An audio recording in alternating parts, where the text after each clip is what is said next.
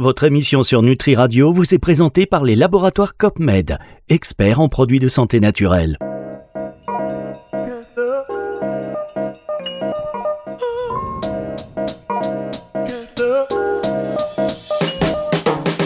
Santé intégrative.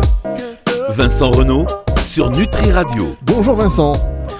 Bonjour Fabrice. Vincent Renault sur Nutri Radio, comme chaque semaine dans cette émission Santé Intégrative, avec un cadre et un contexte un peu spécial, puisqu'on a profité Eh de cette 18e édition du congrès de la Société française de médecine morphologique et anti-âge, qui se tenait il y a quelques temps à Paris, pour, euh, bah, pour faire 2-3 deux, trois, deux, trois émissions à la volée avec des invités. Vous dites, eux, ils sont là, je veux absolument les avoir dans mon émission, je vais échanger avec eux. Et votre invité du jour qu'on va saluer tout de suite, c'est Christian Vélo, qui est un biologiste français euh, très connu, qui est également euh, généticien moléculaire et engagé dans la lutte contre les OGM. Bonjour Christian. Bonjour.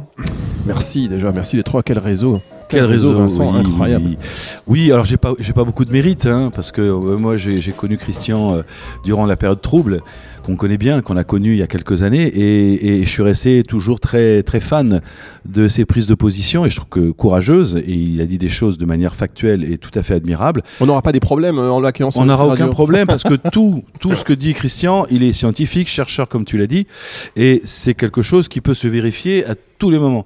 Et à aucun moment d'ailleurs, parce qu'à un moment donné, euh, on- on- Christian, je ne sais pas si tu te rappelles, on t'a même taxé d'antivax, ce qui n'est Mhm. pas du tout le cas. Il est au contraire pro-vax, hein, complètement, mais il disait les choses clairement par rapport à différentes formes de vaccination. Bon, enfin, on va pas parler du vaccin aujourd'hui. Moi, je suis ravi de t'accueillir, Christian. Je t'ai connu effectivement durant cette période trouble, et après, tu as eu la grande amabilité, et moi, ce que j'apprécie chez toi, c'est ta générosité, l'envie de partager, de communiquer sur un symposium euh, d'un laboratoire euh, qu'on ne citera pas, mais qui est, tu étais présent, et là, tu as conquis toute la salle, et je me suis dit, waouh, Christian, si un jour je peux l'avoir dans mon émission, ça sera un tel plaisir. Laboratoire COPMED Laboratoire Copel. on va les citer, on les On salue peut les quand citer, même, oui, c'est vrai de sont cette partenaires, euh, On les salue, ah, on voilà, les- on embrasse. En plus, moi j'ai vu l'équipe là, franchement au top. hein, Top, donc, hein. euh, très très bonne équipe, euh, très beau laboratoire. Et c'est vrai que Christian a conquis toute la salle. Et puis de là, ben, on est resté en contact et il est venu à différents congrès euh, que- auxquels j'ai eu la chance de participer. Et chaque fois, j'ai dit. Vous cherchez quelqu'un de bien sur l'épigénétique, sur les perturbateurs endocriniens, pardon. Il faut inviter cet homme-là, Christian. Il sait expliquer les choses. C'est un excellent pédagogue. Et en plus, il a beaucoup d'humour et il a son franc-parler. Et alors attendez, parce que là on va lui poser une question pour Eh entrer oui. dans le vif du sujet très rapidement. Les perturbateurs endocriniens, Christian, finalement, il n'y en a pas tant que ça. Mais non, on les voit pas. Ils sont cachés.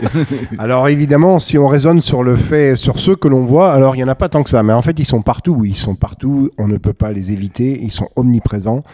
Et, euh, et donc, euh, c'est quoi un perturbateur endocrinien? Eh Bien, comme son nom l'indique, c'est ce qui va perturber le système endocrinien. Et c'est quoi le système endocrinien? C'est tout le système, c'est l'ensemble des glandes, des organes qui sécrètent des hormones qui passent dans le sang pour agir à distance. Et ces perturbateurs, donc c'est en fait un grand système de communication de notre organisme. On a le système nerveux, hein, qui est un système de communication électrique, et puis on a euh, le, système endocrinien, qui est un système de communication chimique. Donc des hormones sécrétées qui passent dans le sang pour agir à distance sur des organes cibles et en réponse à des tas de signaux environnementaux. Et euh, évidemment, euh, c'est crucial dans notre vie, c'est crucial dans notre euh, état de santé. Et tout ce qui va perturber euh, ces, euh, ces hormones, eh bien, va impacter notre santé.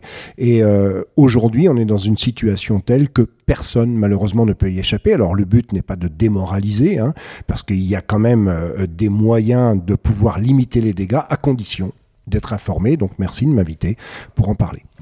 Bah, moi, je, je rebondis parce que Christian, un jour, nous a dit lors d'une conférence euh, c'est pas la dose qui fait le poison. Tu peux nous en dire plus par rapport à cette réflexion? Oui, parce qu'en fait, on connaît tous la fameuse formule de Paracel, ce qui dit c'est la dose qui fait le poison, c'est-à-dire que pour un poison classique, ce qui est effectivement vrai pour un poison classique, hein, euh, typiquement la rat, Oui. plus on en prend, plus les effets sont violents et rapides. Et violents. Hein.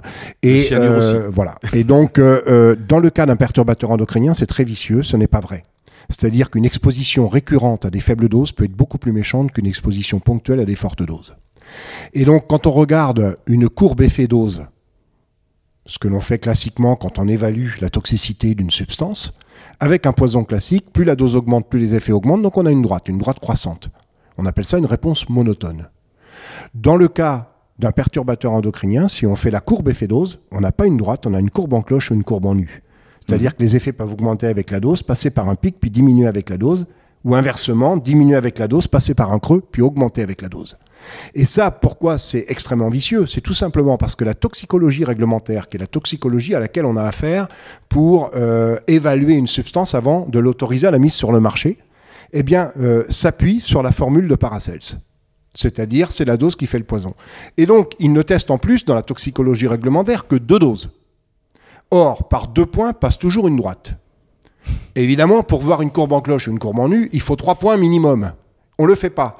Donc, euh, euh, on regarde, euh, on voit effectivement qu'à une plus forte dose, si on est dans la phase décroissante de l'effet, on aura moins d'effet qu'avec une faible dose. Ou si on est, je sais pas, dans, dans une partie constante des effets, eh bien, on aura une droite horizontale et on dira, bah, vous voyez, on augmente les effets, il se passe rien. Si la droite est décroissante, on dira, bah, vous voyez, plus on augmente la dose, moins il y a d'effet, donc mangez-en beaucoup. Et donc, on dira, eh bien, vous voyez, ça n'a rien à voir avec la molécule que l'on teste, et donc circuler, il n'y a rien à voir. Et c'est comme ça que ces molécules arrivent à passer les mailles du filet de la toxicologie réglementaire et à être aussi facilement autorisées malgré leur dangerosité. Donc c'est un scandale. C'est et c'est ça que je voulais t'entendre dire parce que je, sens effectivement là aussi un petit une petite colère et tu as raison. Je partage cette colère parce qu'effectivement on nous ment quand on lit les étiquettes finalement et qu'on s'aperçoit que euh, un perturbateur endocrinien à aucun moment c'est mentionné. Donc, à part les substances pro-cancérigènes, dont on sait vaguement les E, les e et, quelques, où on a quelques notions par rapport au, CIRC, hein, le Centre de recherche contre le cancer, qui va étiqueter certaines substances potentiellement cancérigènes. Euh, bah, on sait que ça a été le cas du glyphosate, mais c'est aussi, euh, et encore le glyphosate, c'est toujours en pas Tant que ça, pas, tant, que ça. enfin, on sait qu'il y a quand même des substances, il y a quand même des organismes qui font des recherches sur des substances potentiellement cancérogènes, mais qui sont pas des perturbateurs endocriniens, mais qui vont donner effectivement, comme les nitrites par exemple dans les jambons. Euh, dans les aliments ultra transformés, il y a énormément de substances qui peuvent être cancérigènes, mais qui ne sont pas des perturbateurs endocriniens, parce qu'ils sont dose dépendants. Là, la problématique, moi je le vois en tant que, médecin, quand j'ai des patients, et que je leur explique effectivement qu'il va falloir faire régulièrement des détoxifications, drainer le foie, éliminer les pesticides, etc. Ils me regardent, mais il me dit j'habite enfin j'habite à la campagne, tout va très bien, j'ai un, un, bon environnement, j'ai une alimentation saine, je mange bio, euh, pourquoi voulez-vous que je fasse ça? Mais je dis, mais justement, parce que même en mangeant bio, et je suis pas sûr que tous les aliments bio, je sais pas, tu me diras peut-être le contraire, Christian, sont vraiment protégés par rapport à toutes ces substances, d'autant que les perturbateurs endocriniens, on va les retrouver plus dans les outils de cuisine, les plastiques en particulier, non? On les trouve où les perturbateurs endocriniens alors, On les trouve partout, mais euh, alors euh, ceux euh, les plus connus, on va dire, les, ceux qui ont fait le plus parler d'eux, c'est probablement les bisphénols. Donc c'est une famille d'une quinzaine de substances, et la plus connue c'est le bisphénol A, parce qu'il a fait polémique, étant donné qu'on le trouvait dans le biberon des enfants, et donc ça fait partie, on le trouve dans énormément de plastiques alimentaires notamment euh, le biberon des enfants. Et le problème, c'est qu'un biberon, c'est fait pour passer au micro-ondes, pour être chauffé. Et quand on chauffe le plastique, le euh, perturbateur endocrinien passe du contenant dans le contenu. Donc ça passe dans le lait. Hein. alors le bisphénol A a fini par être interdit. Il, a fallu bagarrer, ça n'a pas été simple.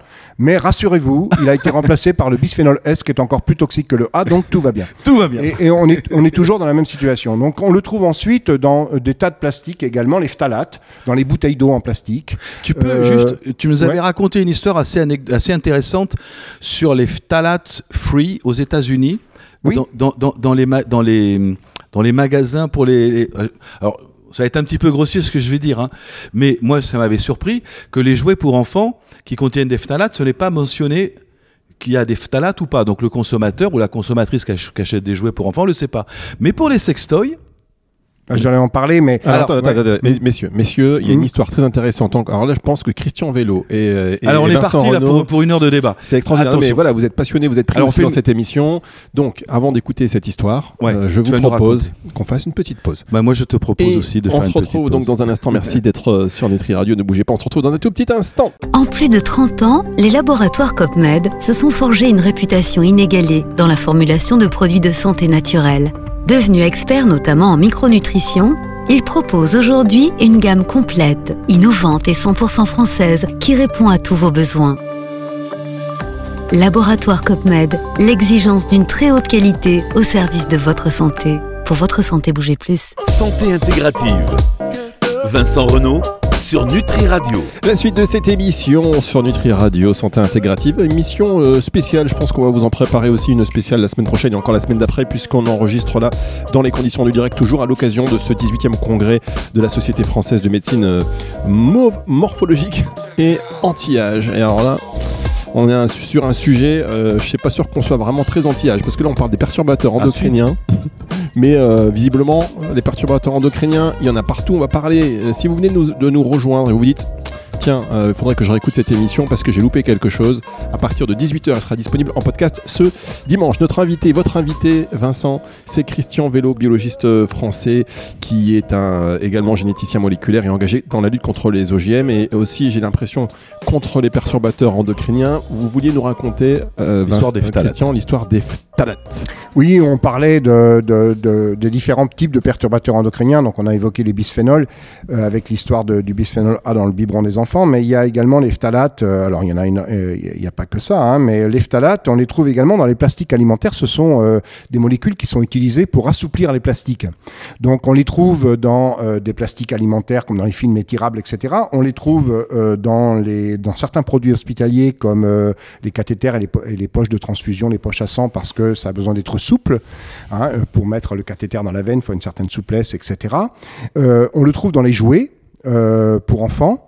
Et ce qu'on disait, c'est qu'effectivement, quand on va dans un rayon de jouets, il n'est pas mis en avant le fait que le jouet, euh, un tel ou tel jouet serait sans phtalate, hein, donc phtalate free, hein, comme on dit en anglais. Donc, euh, euh, quand vous allez dans un rayon de jouets, on voit rarement ce, Jamais, ce- jamais cet vu. argument mis en avant.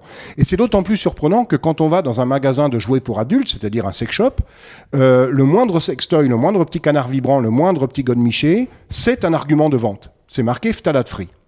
Alors, si c'est possible pour les jouets pour adultes, pourquoi c'est pas possible pour les jouets pour enfants? D'autant plus que euh, l'adulte, a priori, va pas passer la journée avec son sextoy, alors que l'enfant, lui, va passer la journée avec le sien, avec, enfin, pas son sextoy, mais avec son jouet. Et, euh, et en plus, et en plus, la personne adulte n'est pas la personne la plus vulnérable vis-à-vis euh, des perturbateurs endocriniens. La personne la plus vulnérable, c'est justement l'enfant en bas âge, et notamment l'embryon et le fœtus dans le ventre de la maman, mais également l'enfant en bas âge. Donc c'est quand même assez scandaleux. Alors vous avez les phtalates, vous avez les cosmétiques. Hein, euh, dans lesquels on trouve des parabènes et des phtalates également. Euh, les cosmétiques, euh, eh bien, c'est tous les, les savons, les crèmes euh, que l'on met sur la peau, etc., etc., Les vernis. qui vont pouvoir pénétrer à travers la peau, et notamment chez les femmes enceintes, qui va pouvoir atteindre l'embryon et le fœtus. Vous avez les dioxines qui sont rejetées par les incinérateurs de déchets. Vous avez euh, les, tous les euh, retardateurs de flamme. Les retardateurs de flamme, c'est ce qu'on appelle, euh, alors le nom euh, technique, c'est PBDE, les polybromodiphényléthers. Alors c'est un mot, euh, c'est un gros mot, hein, mais en fait, ces retardateurs de flamme, tout le monde les connaît. Une odeur de neuf dans la bagnole. Oui. C'est les retardateurs de flamme avec lesquels on tapisse le tableau de bord, les garnitures de siège, euh, etc. C'est une obligation des compagnies d'assurance, donc on peut difficilement les éviter. Et on en a partout, Et sur nos on aime, meubles. bien, on aime bien cette odeur de neuf dans les voitures. Ouais, Euh, bah, c'est ça. Euh, sur nos meubles, sur euh, le sur le dessus de lit, sur le canapé, etc. Il y en Les a matelas, partout, les partout, canapés, partout. et Les ça, vous en avez partout, sauf peut-être à la cathédrale Notre-Dame, mais sinon il y en a partout, les retardateurs de flamme. Et donc, euh, on peut, là encore, on peut pas les éviter. Et vous voyez, une femme, par exemple, qui a une grossesse un petit peu compliquée et à laquelle on demande de s'arrêter pendant 4 ou 5 mois pour finir sa grossesse et de rester le plus possible allongée. Elle va rester allongée sur son lit ou sur son canapé pour lire ou regarder la télé et elle va être au contact intime avec les retardateurs de flamme. Or, les retardateurs qui vont pénétrer par la peau, or les retardateurs de flamme sont des perturbateurs de la thyroïde, des perturbateurs thyroïdiens. Vous avez également tous les dérivés fluorés. Là, je parlais des dérivés bromés. Les dérivés fluorés, c'est les réfrigérants, les fréons, etc. Tout ça, ce sont également des perturbateurs également de la thyroïde ou euh, d'autres euh, glandes du système endocrinien. Euh, vous avez certains métaux lourds, etc. Donc il y en a énormément, il y en a partout. Il y a les PCB, les PCB, les polychlorobiphényles. On les trouve partout. Ils sont dans l'eau. En fait, c'était des produits qui étaient utilisés comme des isolants électriques dans les condensateurs, etc. Ils étaient également utilisés dans les peintures en bâtiment, dans les cols à tapisserie. Euh, je dis était parce que c'est interdit depuis 87. Alors vous allez me dire, Ah bah, alors si c'est interdit depuis 87, c'est bon. Eh bien non, parce que ce sont des molécules extrêmement stables. Les PCB les plus stables ont une demi-vie de 2700 ans. Ça veut dire que dans 2700 ans, il en restera 50% de la quantité initiale. Dans 5400 ans, il en restera 25% de la quantité initiale. Donc vous voyez, on prend soin des générations futures. Pas de jaloux, hein. on a été impacté, elles le seront aussi. Et donc, euh, euh, ces PCB, on les trouve où? Eh bien, vous savez, c'est parti, euh, quand on lave les outils de peinture, etc., ça partait dans les, dans les eaux de ruissellement, dans les nappes phréatiques, ça part dans les rivières, ça part dans l'eau de mer, avec des effets de dilution considérables. Quand vous dosez dans l'eau de mer, vous les trouvez quasiment pas. Le problème, c'est qu'ils sont là. Les poissons les filtrent. Et les poissons les accumulent. Et le gros poisson qui mange le petit accumule ce qu'il a filtré et accumule ce qu'il a mangé dans le petit poisson. Et au bout de la chaîne, il y a qui? Ben, Il y a nous. Et donc, euh, on a droit à notre dose de PCB systématiquement dès qu'on mange du poisson. Voyez? Donc, euh, euh, on peut difficilement les éviter. Et je disais pourquoi ils sont si facilement autorisés, on a vu tout à l'heure, parce que euh, notamment, euh, bah, ils ne répondent pas à la fameuse formule de Paracels, c'est la dose qui fait le poison, mais également une autre, un autre critère de la toxicologie réglementaire qui évalue les substances avant de les mettre sur le marché, c'est que normalement, on doit avoir les mêmes effets dans les deux sexes avec un poison classique. C'est le cas, la mort au rat, ça fait mourir autant les hommes que les femmes. hein. Donc ça, c'est un poison classique. Pas un perturbateur endocrinien. Un perturbateur endocrinien perturbe les hormones et notamment les hormones sexuelles. Et donc, ça ne va pas impacter de la même manière les hommes et les femmes. Eh bien, euh, quand vous faites de la toxicologie réglementaire, vous, vous testez le produit sur des rats mâles, ça, se fait sur des rats en général, et des rats femelles. Et si vous n'avez pas les mêmes effets dans les deux sexes, vous dites circuler, il n'y a rien à voir, c'est lié à la variabilité des rats et pas à la molécule que je teste. Et donc, la molécule passe. passe. à travers les filets. Voilà pourquoi on se retrouve face à une telle situation aujourd'hui avec les perturbateurs endocriniens. Alors, je reviens juste deux secondes par rapport à ce que tu disais sur la thyroïde. Je recommande euh, aux auditeurs l'excellent livre de Barbara Domenex, Oui, Cocktail toxique, Mm. et surtout de regarder, euh, c'était sur Arte, je crois, il y a quelques années, Mm. euh, Demain, tous crétins. Il faut regarder cette émission, c'est incroyable aujourd'hui que personne, donc tu disais le brome, le fluor et le chlore, ils sont sur la même ligne du tableau de Mendeleïev que l'iode. Que l'iode. C'est-à-dire que globalement, normalement, l'iode, il va passer par des, des capteurs au niveau de la thyroïde pour produire les hormones thyroïdiennes. Sauf que si vous êtes en contact avec ce perturbateur retardateur de flamme qui contient du brome, le brome, il a, c'est- une copie quasiment de l'iode, il y ressemble à deux, deux gouttes d'eau, il va prendre la place de l'iode, il va bloquer les récepteurs et l'iode ne peut plus faire son boulot. Voilà. Du coup, votre thyroïde ne fonctionne pas. D'ailleurs, tu pourrais juste nous donner deux, trois mécanismes d'action, comment agir, à quel niveau ils agissent, euh, sur notamment l'épigénétique, parce que je sais que tu as pas mal travaillé là-dessus, euh, puisqu'on sait que certains perturbateurs endocriniens vont avoir une double action, soit en bloquant des récepteurs, soit en modifiant l'expression des gènes. Oui, alors les, les deux principaux grands mécanismes des perturbateurs endocriniens, c'est le mimétisme et la compétition. Voilà. Le mimétisme, bah, euh, le mot parle de lui-même, ça veut dire que le perturbateur endocrinien se fait passer pour euh, l'hormone. Or, l'une des finalités des hormones, c'est, euh, c'est pas la seule, mais l'une des finalités des hormones, c'est d'aller moduler l'activité d'un certain nombre de nos gènes. C'est-à-dire d'aller éteindre certains gènes momentanément ou de les allumer momentanément. Et donc, quand l'hormone a fini son effet, eh bien, l'effet s'arrête, etc. Et tout va bien. Et ça fonctionne comme ça. Quand euh, un perturbateur endocrinien agit par mimétisme, il se fait passer pour l'hormone. C'est-à-dire qu'alors que l'hormone n'est pas là et que l'effet ne devrait pas donc se manifester, eh bien, euh, le perturbateur endocrinien Toc, euh, va euh, se faire passer pour l'hormone et donc va provoquer l'effet. Donc il y a des gènes qui vont s'allumer alors qu'ils ne devraient pas être allumés parce que l'hormone n'est pas là et pourtant ils le seront parce que le, le perturbateur endocrinien se fait passer pour l'hormone. Ça c'est le mimétisme. Vous avez ensuite l'inhibition ou la compétition. C'est l'effet contraire, c'est-à-dire que le perturbateur endocrinien va se faire également passer pour l'hormone au départ, mais au lieu de faire le boulot qu'aurait dû faire l'hormone, donc Oui. s'il y a compétition, on a bien compris, c'est que l'hormone et le perturbateur endocrinien sont là tous les deux. Sauf que, comme il y a perturbation endocrinienne, qui c'est qui remporte la compétition? C'est le perturbateur endocrinien. C'est-à-dire qui prend la place de l'hormone. Vous savez, je prends souvent cette image de la clé dans la serrure. Une hormone se fixe sur un récepteur pour fonctionner. Donc le récepteur, c'est la serrure, et l'hormone, c'est la clé. Dans le mimétisme dont je viens de parler, vous avez quelqu'un qui a copié la clé. D'accord? Donc vous, vous êtes l'hormone, vous êtes devant, vous n'êtes pas là, donc votre porte doit rester fermée. Et il y a euh, quelqu'un qui a copié la clé et qui va mettre la clé dans votre serrure à la place de vous. Et donc votre porte va être ouverte alors que vous n'êtes pas là. Ça, c'est le mimétisme. Le- la porte devrait être fermée puisque l'hormone n'est pas là. La porte est ouverte parce qu'il y a le perturbateur endocrinien qui est venu remplacer l'hormone. Dans la compétition, vous êtes devant votre porte avec votre clé, mais il y a quelqu'un d'autre qui a la clé aussi, qui l'a copiée. Et c'est lui qui l'emporte. Pourquoi? Ben Parce que votre clé, elle est usée, vous. Hein. Ça fait longtemps que vous rentrez chez vous, euh, vous avez limé votre clé dans la serrure. Là, la clé, elle est toute neuve, elle rentre dans la serrure mieux que la vôtre. Et donc, c'est euh, le, le- le truand qui a la fausse clé, qui, enfin, qui a la fausse clé, qui a la, la copie, qui remporte la compétition. Vous allez me dire, ben là, c'est pas grave, hein, puisque je suis devant ma porte. Elle devrait être ouverte. C'est pas moi qui l'ai ouverte, d'accord, mais elle est ouverte, c'est ça qui compte. Eh bien non, parce que la clé, elle rentre super bien dans la serrure, mais elle a été, elle a quand même un défaut et elle bloque le barillet. Et la porte reste fermée et totalement bloquée. C'est-à-dire que dans les faits de compétition, le perturbateur endocrinien se fait au départ passer pour l'hormone, mais ne va pas jusqu'au bout du processus. Et donc les gènes qui auraient dû être allumés parce que l'hormone est là, ne le sont pas. Et donc ça, c'est les deux grands Les mécanismes. deux grands et mécanismes. alors, en plus, certains perturbateurs endocriniens, c'est la double peine. Ils sont capables de perturber la, modu- la modulation de l'activité de nos gènes parce qu'ils perturbent l'hormone qui aurait dû moduler cette activité. Mais également, certains perturbateurs endocriniens sont capables d'aller agir directement sur nos gènes pour modifier les signaux d'allumage et d'extinction des gènes. Et donc, c'est c'est la double peine. Ils sont capables d'agir à deux niveaux. Et donc, ça, euh, moduler l'activité des gènes en réponse à des signaux environnementaux, ça relève de ce qu'on appelle l'épigénétique. Et c'est par ce mécanisme d'épigénétique que l'on explique la transmission aux générations suivantes.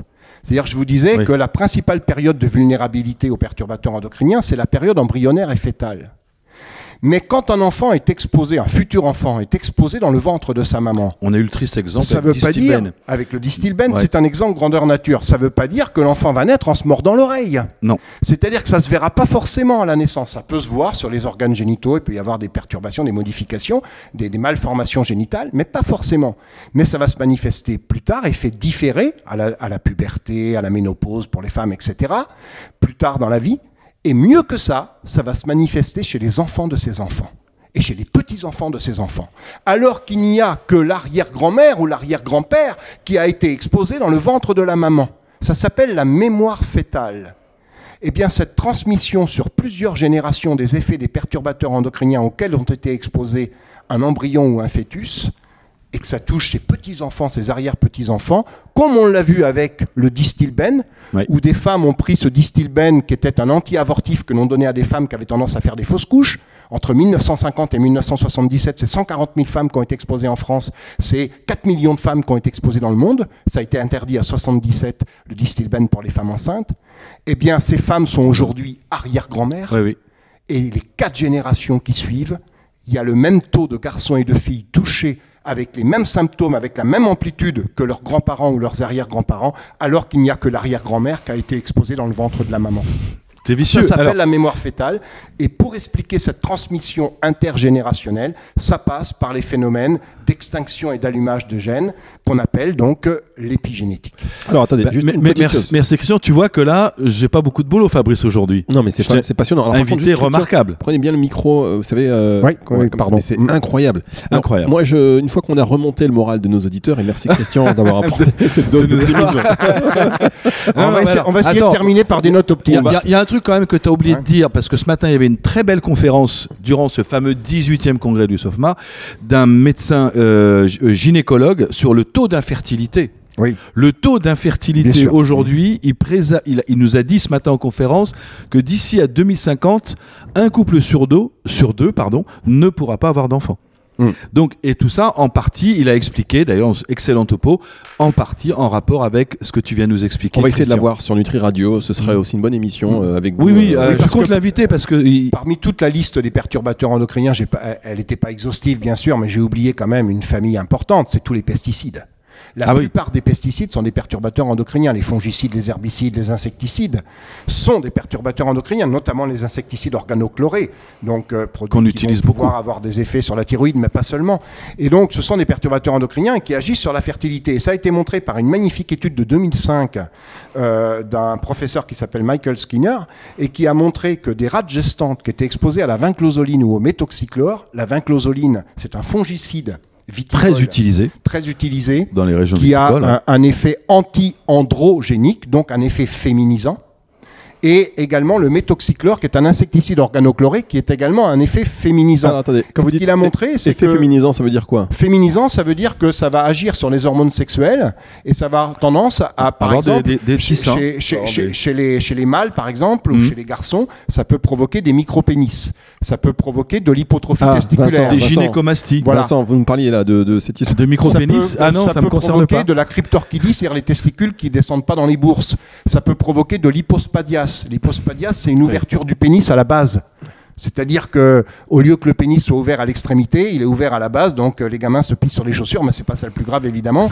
mais euh, voilà, ça, ça fait partie des effets euh, de certains produits qui sont féminisants. Puis vous Alors- avez à l'inverse des produits qui sont masculinisants. C'est-à-dire qu'ils vont, par exemple, euh, on le voit chez certains gastéropodes marins, où vous avez des produits dans l'eau de mer qui vont provoquer un effet masculinisant. Vous savez, des bulots ou des, euh, voilà, des escargots marins. Quand on dit escargot, on passe souvent à hermaphrodite. Un mais bulot, oui. les escargots marins, vous avez des mâles et des femelles. Eh bien, ces produits font pousser un pénis sur l'oviducte des femelles. L'oviducte, c'est le canal par lequel les femelles pondent leurs œufs. Et du coup, ce pénis vient obturer l'oviducte et les femelles ne peuvent plus pondre leurs œufs. Ça, c'est un exemple typique de molécules aux effets masculinisants. Et donc, quand vous avez des effets, euh, bien sûr, qui sont masculinisants ou féminisants, ben, ça va agir, là encore, bien sûr, donc ça passe par les hormones sexuelles.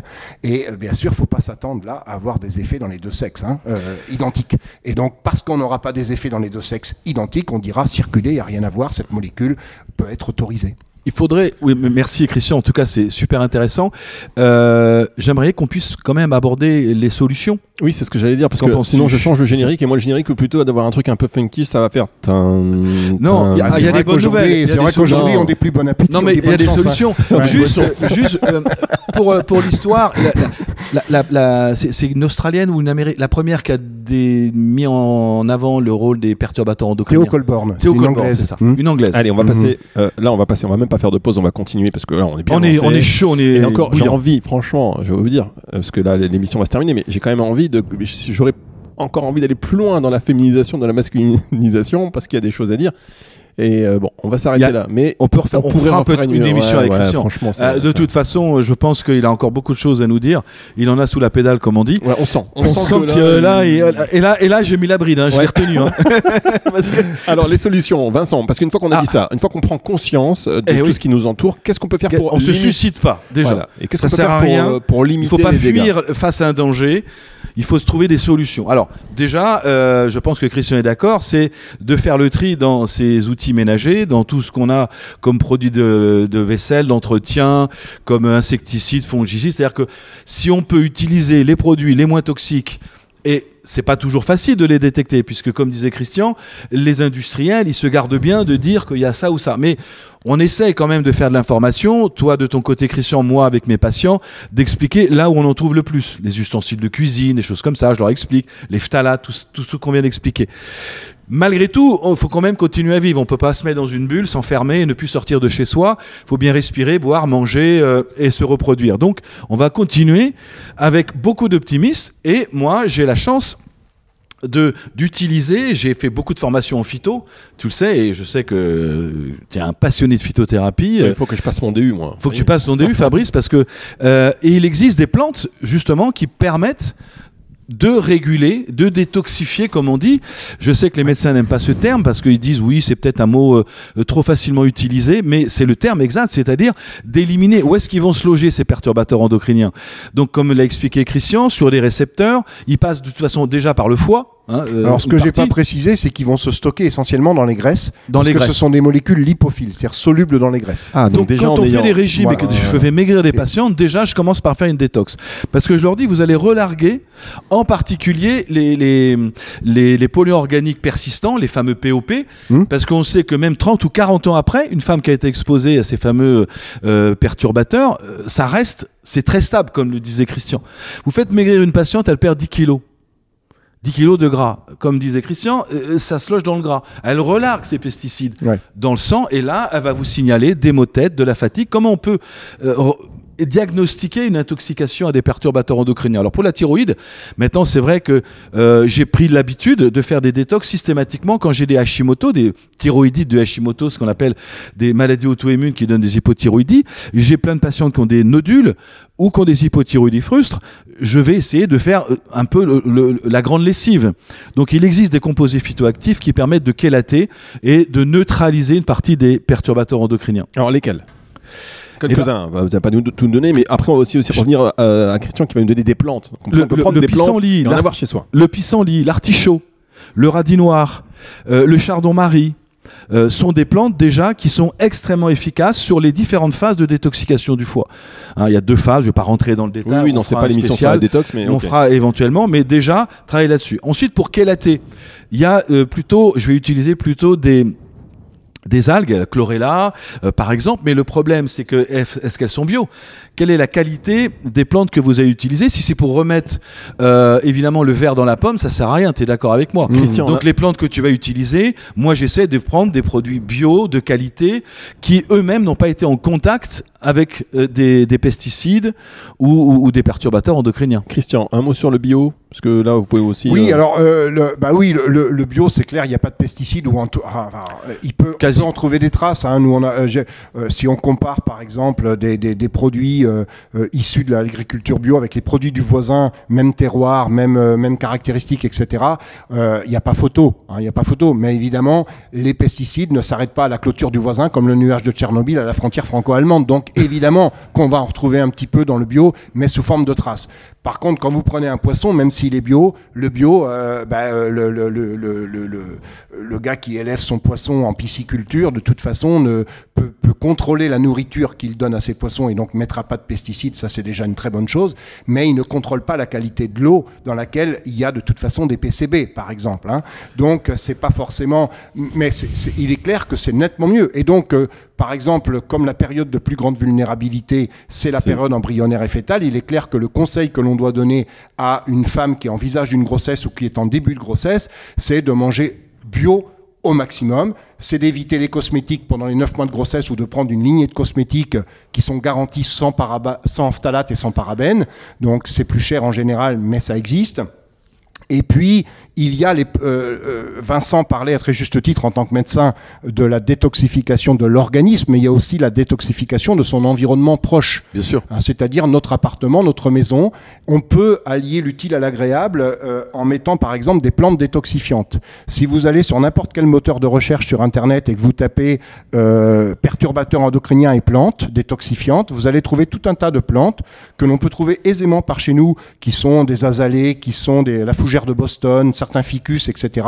Très efficaces pour euh, pomper, pour absorber à l'intérieur de l'appartement, de la maison, un certain nombre de perturbateurs endocriniens. Voilà. Et puis, bien sûr, aérer sa maison, aérer les pièces, même l'hiver, tous les jours, 15 minutes, parce que euh, nos pièces sont gavées de perturbateurs endocriniens. Il y en a beaucoup moins à l'extérieur. Enfin, disons que la concentration à l'extérieur est plus faible. Donc, les molécules vont spontanément de la concentration la plus forte à la plus faible. Vous ouvrez la fenêtre, ça va dehors. Évidemment, pour ceux qui habitent sur le périph', faut choisir entre les perturbateurs endocriniens et les particules fines. Mais, en tout cas, euh, il y a des possibilités. Alors, ce que disait ce matin juste un des intervenants par rapport au, au, on, au va centre. on va conclure. hein. Moi, je vous laisse. Ouais, hein. au Alors, centre- auditeurs, vous êtes, vous écoutez une radio santé termine. intégrative. Vincent, non, mais juste pour centre de recyclage. Juste pour euh, Les dire déchets, que les, le les auditeurs des qui nous rejoignent à l'instant, parce que Ah vous oui. savez, on fait des trucs et les gens ils zappent, et ils disent Tiens, c'est quoi cette radio, c'est intéressant. C'est Christian Vélo, c'est Vincent Renault, vous êtes sur Nutri Radio Santé Intégrative. Je vous en prie, Vincent, pardon. Juste pour terminer, par rapport à ce que ce que disait, il y a aussi, euh, on croit que quand on habite euh, à la campagne, on est protégé. C'est parfois là où c'est le plus grand drame, Ouais. par rapport, notamment les régions viticoles. Et ce qu'on dit aujourd'hui, il y a même des, des, mentions qui demandent aux gens de rester enfermés chez eux, durant la période d'épandage, quand les, les tracteurs vont balancer toutes leurs saloperies. Et donc, ils sont obligés de rester cloîtrés. Moi, j'ai des patients qui vont soit déclencher des crises d'asthme, soit des conjonctivites absolument atroces, hein, ça leur brûle les yeux parce que c'est quand même très toxique. Ce qui est encore plus dramatique, c'est que j'ai un patient qui est lui-même agriculteur et qui dit oh je me protège pas, j'ai pas besoin.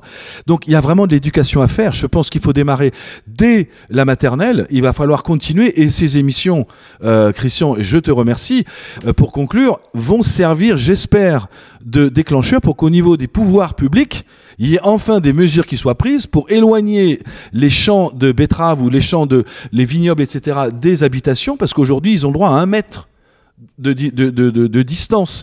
À un mètre, je suis pas sûr que les pesticides s'arrêtent juste avant la maison. Donc déjà, ne sortez pas de chez vous quand on fait les, les épandages.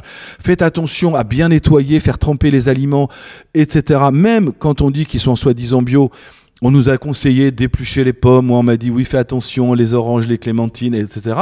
Donc ça nécessite de la prévention et donc j'insiste de l'éducation grâce à Nutri Radio, n'est-ce pas Christian? L'éducation ça démarre dès la, dès la maternelle des petites écoles et il faudrait continuer à apprendre à nos enfants à se protéger et aux femmes enceintes. Alors je termine là-dessus, les femmes enceintes, juste une précision, ne faites pas de détox pendant la grossesse comme on le disait, il y a un relargage des toxines quand on fait une détox et c'est remarquablement efficace. D'ailleurs, quand on fait des dosages dans les urines ou dans les prélèvements euh, capillaires, on voit que le taux de pesticides augmente et durant une grossesse, vous vous mettez en danger l'embryon. Hein. Je sais pas ce que tu en penses. Les détox, c'est soit avant, Ouais. soit un peu après pour éviter que les, euh, de relarguer toutes ces toxines dans la circulation. Voilà. Pendant, pendant la grossesse, c'est de limiter, euh, d'avoir une attitude qui permet de limiter les expositions. Et là où on aura véritablement fait, d'un pro- fait des progrès du point de vue législatif, Oui. hein, c'est que quand on, aura, quand on aura sur une bouteille d'eau, par exemple, qui contient des phtalates, hein, et donc euh, si la bouteille d'eau est au frigo, très bien, mais le problème c'est qu'on ne sait pas ce qu'elle a vécu avant, elle est peut-être restée pendant euh, des semaines euh, sur une plateforme de livraison en plein soleil, et donc les phtalates passent dans l'eau. Eh bien, là où on aura fait un véritable progrès, et là où nos instances gouvernementales et décisionnelles auront montré qu'elles se préoccupent vraiment de la santé des gens, c'est quand le jour, c'est le jour où sur les bouteilles d'eau, on aura le même logo que sur les bouteilles de vin. Vous savez, avec Oui. le petit panneau stationnement interdit avec un ventre rond dessus pour dire faut pas boire de l'alcool, etc. C'est très bien, mais pour les femmes enceintes. Mais euh, quand on aura le même logo sur les bouteilles d'eau avec euh, les phtalates, les bouteilles d'eau plastique, eh bien là, on aura fait un véritable, un véritable progrès. Parce que tout le monde se préoccupe de l'hygiène bactérienne, et c'est très très bien, il en faut. Hein, et avec le Covid, on est tombé dans l'excès, même je dirais, d'hygiène bactérienne, mais au détriment de l'hygiène chimique. L'hygiène chimique, c'est extrêmement important et c'est totalement délaissé, et ce sera le scandale du 21e siècle. Eh ben, on va faire une émission là-dessus, l'hygiène chimique. Ben en oui. tout cas, merci beaucoup. Merci euh, Christian, merci vraiment Merci à vous. pour ton engagement et merci Christian en tout cas de m'avoir permis d'inviter monsieur Christian Velot qu'on applaudit très fort. Ah, ouais, si je pouvais là, je pouvais. c'est quoi C'est dommage que j'ai pas un bruitage d'applaudissements. Est-ce que j'ai un bruitage Applause, d'applaudissements là? applause. Non, j'ai pas de bruitage d'applaudissements, sinon je l'aurais mis. Christian ovation. Velo, merci. Oui. Voilà, vraiment merci beaucoup pour Merci à euh, toi. cette conviction. Hein. Vous, êtes- vous incarnez quand même une conviction et ça fait plaisir de voir qu'il y a des gens engagés, euh, aussi, parce qu'il y a des gens engagés qui ne connaissent rien, un peu comme moi. Quoique je suis à moitié engagé en vrai. en tout cas, Christian, merci beaucoup, Christian Vélo. Et puis, ben, Vincent, voilà, des invités on se retrouve ça, la semaine on prochaine On veut chaque Pour un semaine. nouveau sujet. Un nouveau sujet. Merci Surprise. beaucoup. On, on rappelle et on, On, vous embrasse tous. on remercie euh, Lydia Horry, euh, qui Oui. est la présidente hein, de la SOFMA, la Société française de médecine morphologique et anti-âge, pour nous avoir permis d'enregistrer euh, cette émission à l'occasion de ce 18e congrès, qui est une réussite. Mesdames, Messieurs, je vous conseille d'aller d'ailleurs sur le site de la Société française de médecine euh, morphologique et anti-âge, la SOFMA, S-O-F-2-M-2-A.org. C'est le retour de la musique tout de suite sur Nutri Radio. Si vous avez loupé cette émission, vous savez pas ce que vous avez loupé. Rendez-vous à partir de 18h ce dimanche, car elle sera euh, dispo en podcast sur nutriradio.fr et sur toutes les plateformes de streaming audio. Allez, générique, retour de la musique tout de suite. Santé intégrative. Vincent Renault sur Nutri Radio.